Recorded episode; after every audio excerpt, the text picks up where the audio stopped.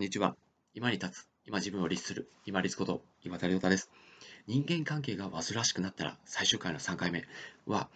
一人で楽しめる趣味をいくつか持っておくということです。これもう言われなくても皆さん分かってると思いますよね。そうです。もう人間関係が煩わしくなったら、もう一人になって楽しめるものに立ち返る。もしくは今、例えば私が嫌な言動を受けてるとしますよね。そしたら、このタイミングでもう一人で楽しめる時の内容をもう思っておくんです。そうすると、この嫌な言動を受けている時の感情っていうのが和らぐんですね。で、一人で楽しめるもの、まあゲームとか読書ってよく言われますけれども、結構お勧めしたいのがですね、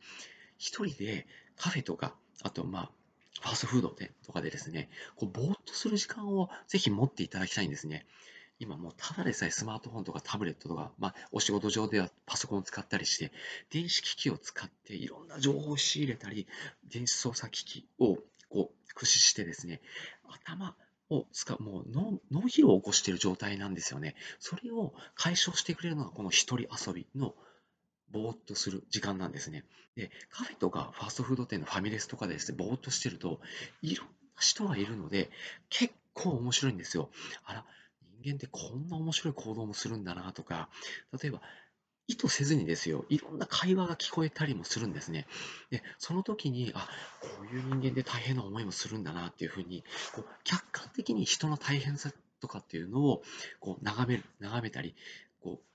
経験したりすることが、ちょっとこう垣間見れることができるんですよね。その他には、例えばスポーツとかもいいんじゃないかなと思います。散歩とかジョギングもありますし、あとは、ちょっとお勧めするのがですね、こう特に、例えば集団スポーツでよく言われている、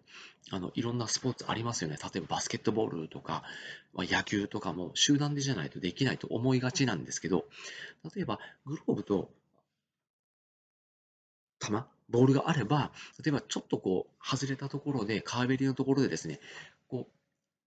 なんですか、立橋というか、橋桁があるところって、下にスペースがありますよね。この橋桁のところで、例えば壁当てをしてみるとかですね、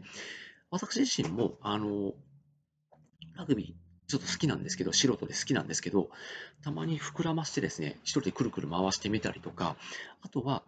あの、自分一人でですね、まあ、このぐらいのおっさんなんで、たまに変な目で見られることもありますけど、こう地面に一回ボールを落として蹴るこうドロップキックってあるんですけど、あれ上手くなりたいなと思って一人でこう練習してる時があるんですよね。で、一人でやっぱり楽しめる時間を持つと、あの、人にといちいち調整したりしなくて済むし、思いつきで、あ、今日ちょっと行こうかなと思って行って楽しめることができるじゃないですか。で、いろんなやっぱり選択肢を持っておいてほしいんですよね。まあ、人と楽しむものもそうですし、一人で楽しむものもいくつか持っておく。私自身もジョギングしたり、あとは体を動かしたりっていうのもそうですし、先ほどお話ししたボール遊びとかもそうですし、一人でぼーっとする時間もそうですし、あとは、あの、先ほどちょっとお話しした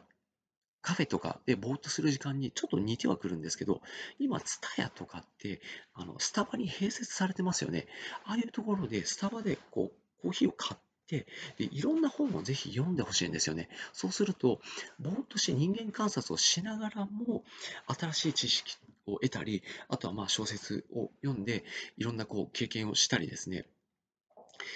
本をしてると、いろんなこう、自分の今までの経験とか、新しい知識を得た時の自分の気づきっていうのがパーンと思い浮かんだりするので、こうひらめきとか気づきっていうのが落ちてきやすいので、ぜひお勧めしたいですね。一人趣味って、まあ、一人で楽しめるものをいくつか選択肢をどんどん増やしていってくださいね。そうすると嫌な言動を、人間関係で受けても、その嫌な言動を受けているタイミングで、あ、今日はあれを楽しめるなとか、これ楽しめるなとかっていうふうに気持ちを切り替えれて、その目の前の嫌な言動を受けている時の感情を和らげることができますので、一人趣味を楽しみながら人間関係の煩わしさっていうのをどんどん吐き捨てていきましょうね。あの、人間って、何て言うんでしょうね。あの、一人で楽しめるものを持つと本当に強くなれますので、いくつかたくさん選択肢を持ちながら、で、複数でしか楽しめないものっていうのも、実は一人で楽しめるものっていうのも、先ほどお話したスポーツとかもそうですけど、楽しめるも結構ありますので、工夫して楽しまれてみてください。本日もご視聴いただきましてありがとうございました。皆様にとって一日良い日となりますように、これにて失礼いたします。